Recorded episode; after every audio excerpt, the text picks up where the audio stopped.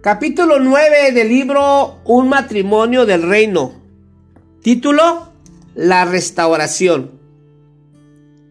Uno de los bastiones contra el que luchan muchos matrimonios es el tema del perdón. Llamo un bastión a no perdonar simplemente porque muchas parejas vienen a mí diciendo que es la única área de su matrimonio que no se sienten capaces de superar. Siempre que considere que una situación es irreversible, a pesar de que Dios diga lo contrario, usted está hablando de un bastión. No se puede usar una metodología humana para derrotar un bastión. Solamente las armas espirituales pueden vencer los bastiones espirituales.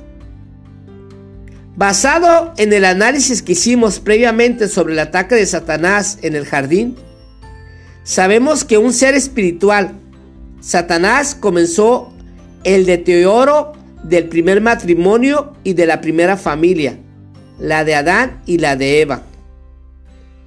Un ángel caído convulsionó el primer hogar al causar fracturas espirituales que llevaron fracturas relacionales. Recuerde, no fue la relación de Adán y Eva lo primero que se echó a perder, sino su relación con Dios, la cual echó a perder el resto de su ámbito humano. Así como el ángel entrometido de las tinieblas fue la raíz del problema de la desintegración que sufrió el primer matrimonio, Satanás y su deseo de destruir el hogar es la misma raíz del problema de la desintegración de cada familia.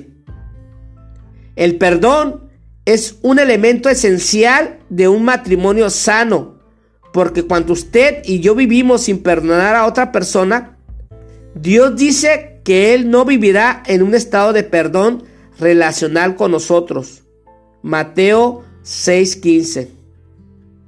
Una vez que la relación espiritual con Dios se rompe o se daña por el pecado continuo, nosotros limitamos la presencia vivencial y el poder de Dios en nuestras vidas y en nuestro matrimonio.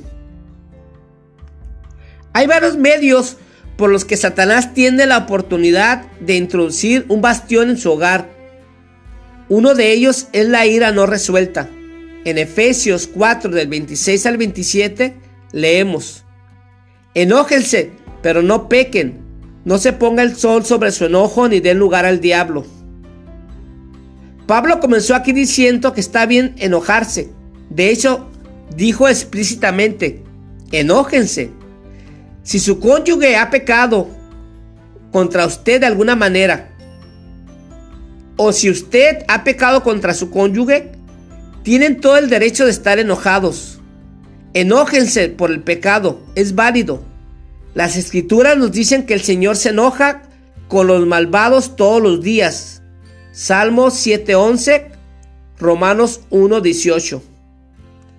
Si alguien ha hecho algo incorrecto contra usted, tiene usted derecho a estar enojado. Pero lo que no tiene derecho a hacer es dejar que su enojo siga irresuelto ni a pecar porque está enojado. Acumular el enojo prolongadamente en el matrimonio suele darle a Satanás un volante para que revierta un problema en un bastión. El enojo que no se resuelve y que se ha dejado acumular con el paso del tiempo le abre la puerta para que la guerra espiritual siembre el caos en su hogar. Muchos de los problemas de parejas, si no la mayoría, se originan en el enojo y resuelto por algo del pasado o por un patrón continuo. El enojo que no se resuelve se convierte en una oportunidad para que Satanás perturbe su matrimonio. Uno de los peores, uno de los peores hábitos o patrones de conducta que pueden adquirir en su matrimonio es reaccionar. En el conflicto, no reaccione. No deje que sus emociones respondan impulsivamente.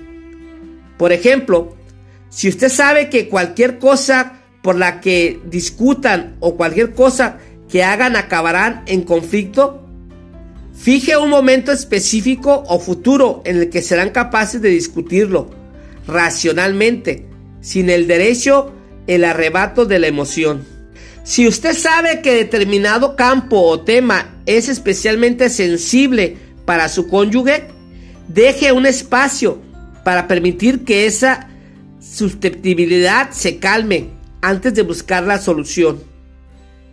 Sin embargo, no deje a su cónyuge en el estado de no saber si encarará después el conflicto y el enojo que siente.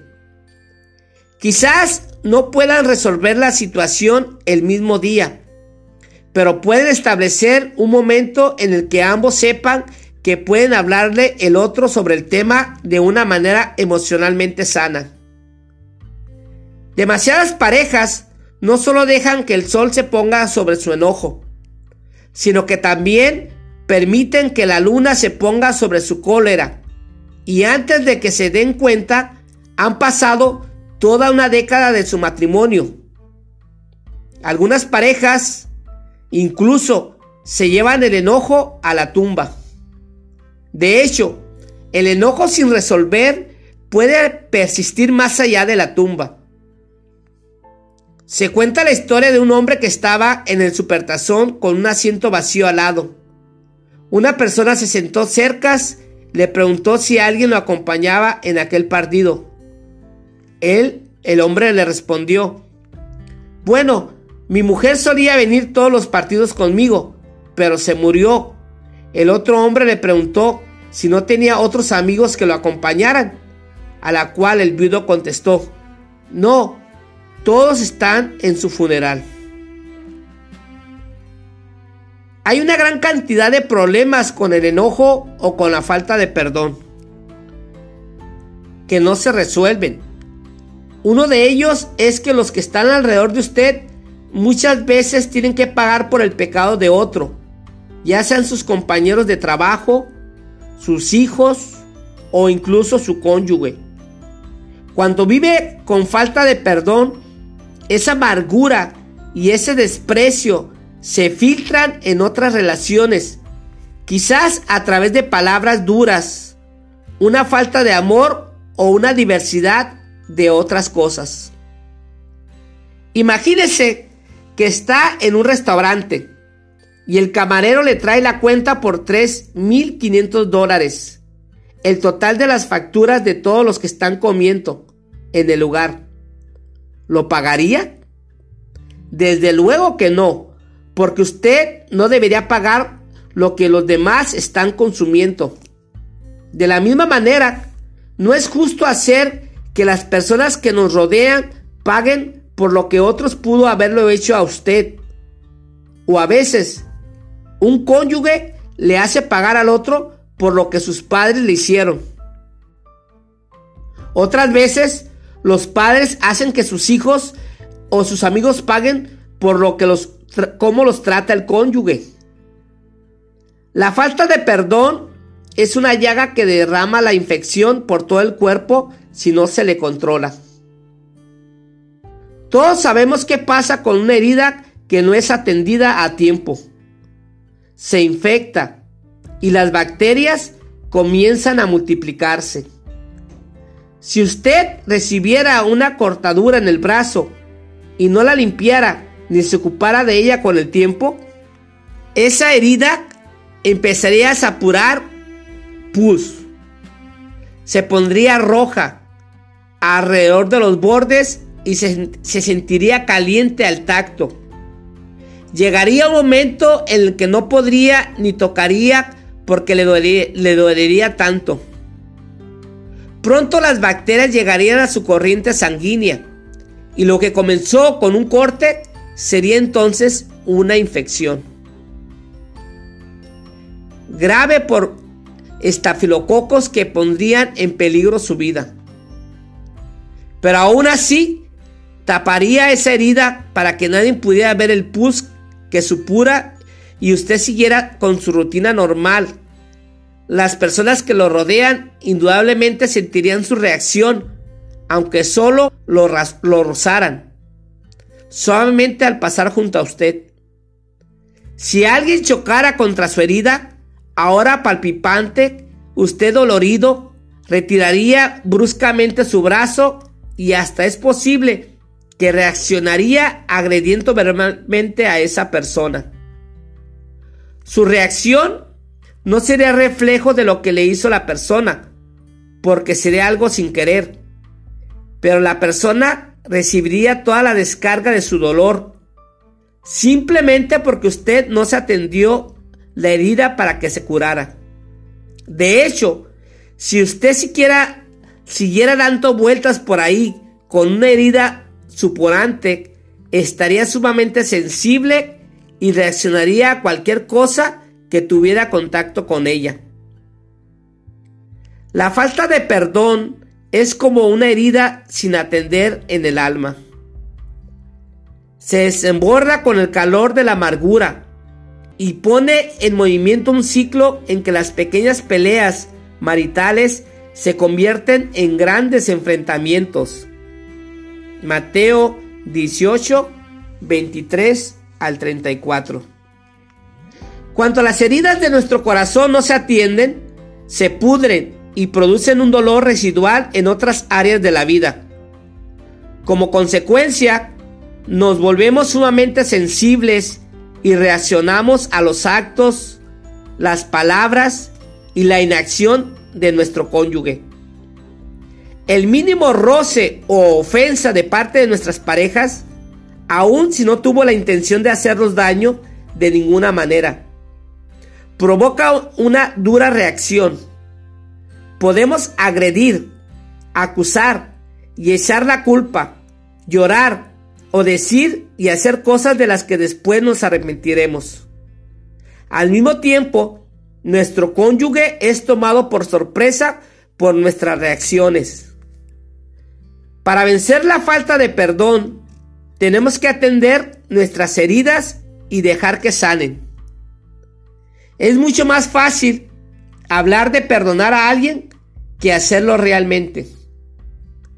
El perdón es una bella palabra cuando usted está del lado del receptor. Liberar y reemplazar. Sin embargo, se convierte en una palabra desagradable cuando usted es quien tiene que darlo. Una de las mejores analogías que tengo para el perdón es compararlo con, un, con expulsar un disco compacto, un DVD o un disco Blu-ray de un reproductor.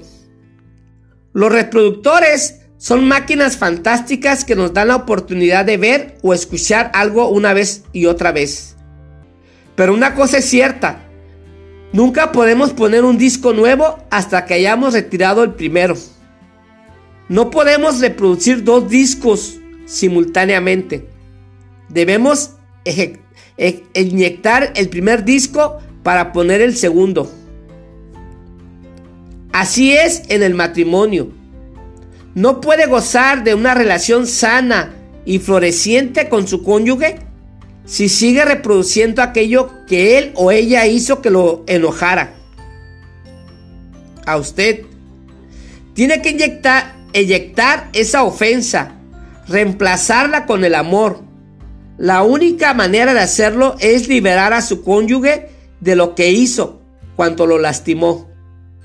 Tiene que entregar la ofensa a Dios y reemplazar sus pensamientos de enojo y sufrimiento y dolor por pensamientos de gratitud, porque Dios le ha dado la fe y la capacidad de ser liberado del bastión de la falta de perdón. El perdón bíblico es la decisión de no seguir atribuyéndole la ofensa a su cónyuge con objeto de tomar venganza. Significa que libera a su cónyuge de una deuda que le debe a usted así como de culpa que le corresponde. El perdón es ante, antes que nada una decisión. No comienza con un sentimiento. No depende de cómo se sienta con respecto a su cónyuge, sino que es la decisión de no seguir echándole la culpa por una ofensa.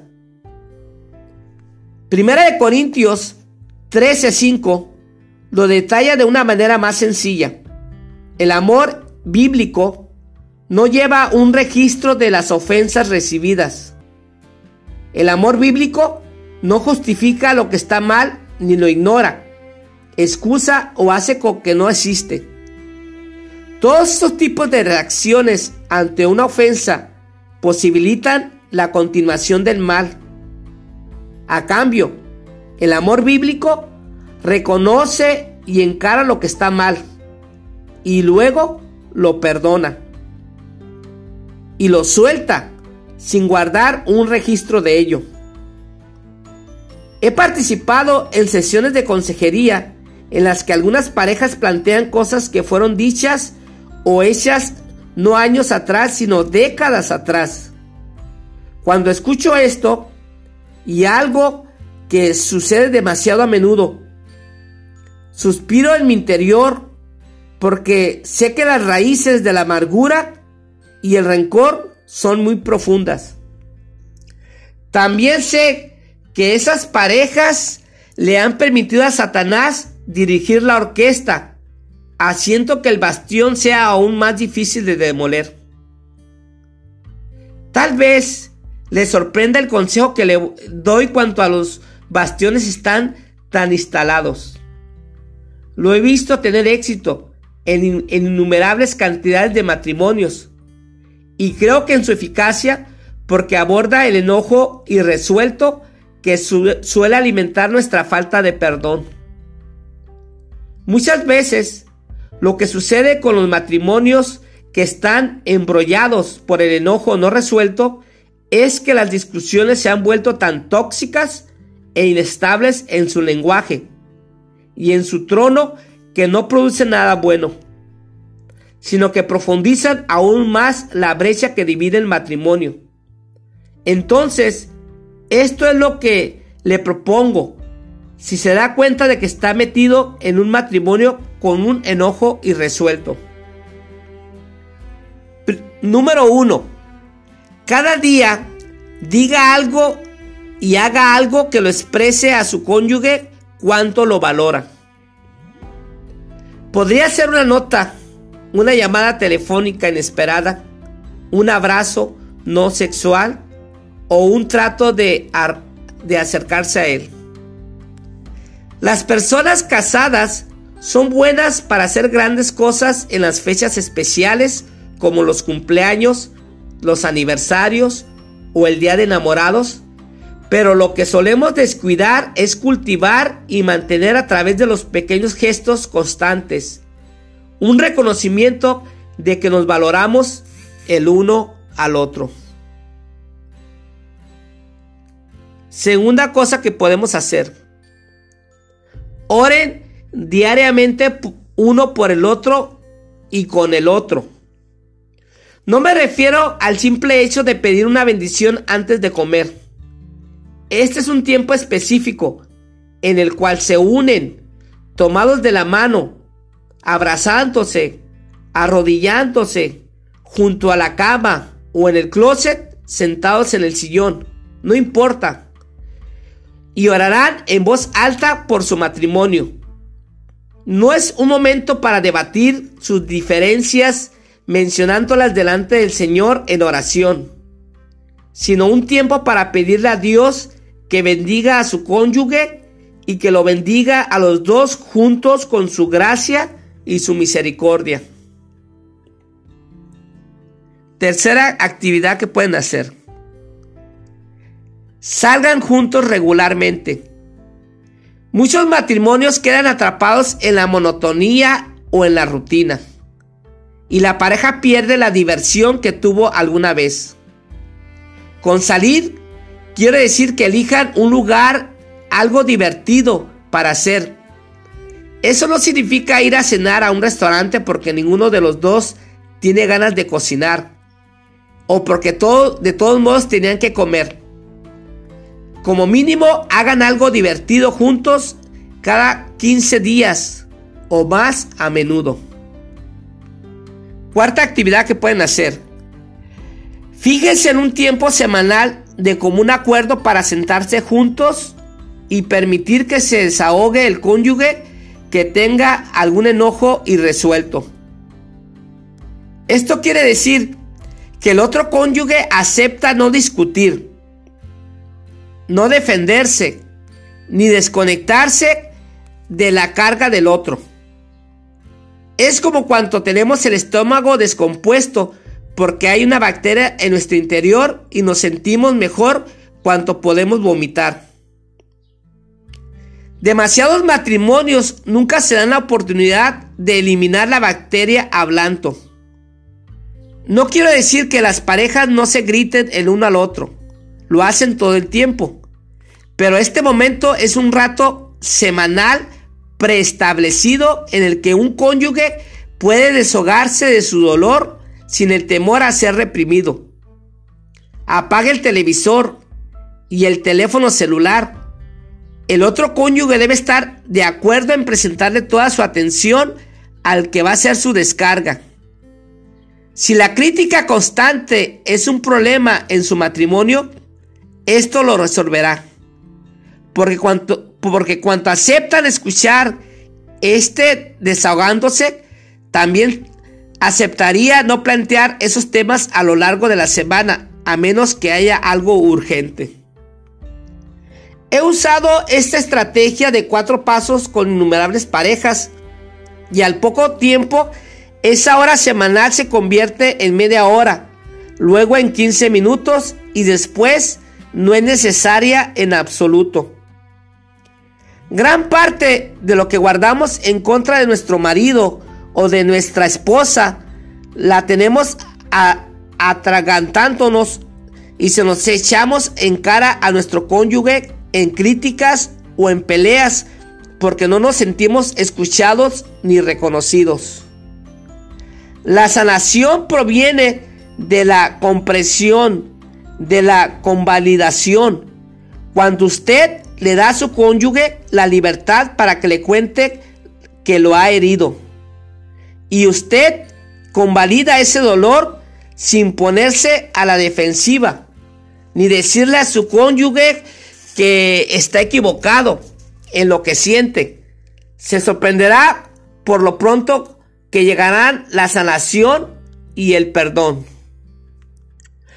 Cuando implemente un en simultáneo estos cuatro pasos, verá y experimentará sanación en su matrimonio.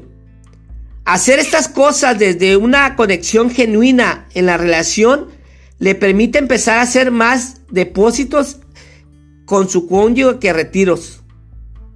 Demasiadas parejas quieren hacer más retiros en su relación que depósitos. Los hombres en particular tienen la costumbre de llegar a su casa cansados del trabajo a, e indagar qué ha hecho su esposa por ellos. La comida, las cosas de la casa, los niños. Aun cuanto las mujeres también trabajan todo el día. Nosotros los hombres muchas veces queremos saber qué ha hecho nuestra mujer para satisfacer nuestras necesidades cada día en lugar de ver qué hicimos nosotros para satisfacer las de ella. Como consecuencia, nuestra esposa constantemente tiene que hacer retiros de su cuenta de amor y de esa manera la cuenta queda vacía. Maridos, si eso los describe, después no se enojen si no hay nada en el banco en la noche. Ambos cónyuges necesitan hacer más depósitos que retiros en la relación. Cuando se levante la mañana, a lo largo del día, mientras se dedican a sus cosas, pregúntese, ¿qué puede hacer usted para hacer depósitos en la vida de su cónyuge? No tiene que ser algo extraordinario, pero sí tiene que ser algo constante. La vida tiene su forma de imponer los retiros. Vendrán, los busque o no. Así que lo que tiene que hacer como cónyuge es buscar la manera de hacer depósitos.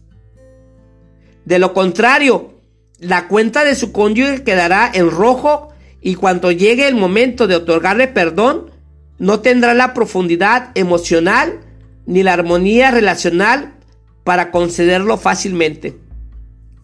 El amor debe ser proactivo. si ha de continuar en curso. Se cuenta la historia de una pareja que peleaba tanto que ya estaban en camino a divorciarse. Un consejero les dijo que debían dedicarse a un pasatiempo mutuo para salvar su matrimonio. A ellos les pareció que valía la pena intentarlo, de manera que eligieron cazar patos. Algo que sabían que necesitaban era un perro para cazar patos. Entonces la pareja dedicó tiempo y dinero a conseguir el mejor perro de caza para patos que pudieran encontrar. Finalmente llegó el día en que iban a salir juntos a cazar patos. Estuvieron parados junto a la orilla y cazaron todo el día. Para su gran desilusión, no atraparon ni un solo pato. Frustrado y agotado después del largo día, el esposo dijo, Debe ser que estamos haciendo algo mal. No hemos estado ni cerca de cazar un pato. A lo cual su mujer le contestó, Bueno, Tiras más alto al perro. No está lo suficiente alto como para agarrar al pato. Eso es lo que hacen muchas parejas. Intentan que un perro haga lo que tiene que hacer un arma. Y encima se preguntan por qué no cazan ningún pato. El motivo es que un perro no es el arma adecuada. El perro es secundario. Es agradable tenerlo cuando uno va a cazar patos, pero el perro solo no atrapa al pato. Se necesita un arma para bajar al pato y luego el perro puede hacer su trabajo. Lo diré de nuevo. En el fondo, nuestros problemas matrimoniales son un asunto espiritual. Así que las soluciones para superarlos también deben ser espirituales. Pueden irse de vacaciones, probablemente su matrimonio mejorará un poco. Pueden comprar un anillo nuevo, posiblemente su matrimonio mejorará un poco. Puede comprar una casa nueva, posiblemente disfrutará algunos momentos de paz. Pero ninguna de esas cosas va a durar, porque ninguna se basa en el reino espiritual. Únicamente cuanto encomienda su conflicto a la oración, a la comunicación positiva, a la humildad y al perdón, experimentará el poder para superar los bastiones que hay en su matrimonio. Pero, ¿qué pasa si mi cónyuge no pide perdón? ¿Qué sucede en los casos que, si, que su cónyuge no está arrepentido? ¿Cómo lo perdona? Entonces, lamentablemente esto también es una realidad en los matrimonios. Es por este motivo que quiero analizar brevemente la importancia del perdón unilateral en el matrimonio. El perdón unilateral es cuando uno decide perdonar a su cónyuge aunque él o ella no haya pedido perdón ni se haya arrepentido. Básicamente, Usted perdona a su pareja por su propia cuenta, unilateralmente, sin que el otro participe. ¿Por qué le daría su perdón a alguien que no lo quiere o que no lo pidió y que sin duda no lo merece? La razón por la que usted perdona unilateralmente no es para liberar a su cónyuge para que pueda seguir adelante, sino para liberarse usted mismo es para que usted pueda seguir adelante. El perdón unilateral le evita quedar atado a algo que la otra persona quizá nunca podrá corregir. Eso es lo que hizo Dios en la cruz, no tomando más en cuenta el pecado de la gente. Segunda de Corintios 5:19. El perdón unilateral también le da a Dios la libertad para tratar directamente con su cónyuge la ofensa en cuestión. Si ve algún deporte, sabe que cuando un jugador comete una falta contra otro, por ejemplo en el baloncesto, el árbitro le cobra la falta. A raíz de esto, el jugador que recibió la falta puede lanzar la pelota desde la línea de tiro o tirar la pelota de nuevo al juego. Sin embargo, si el jugador que recibió la falta decide atacar al que lo cometió, se les cobra la falta a ambos. O el jugador que recibió la falta originalmente es penalizado.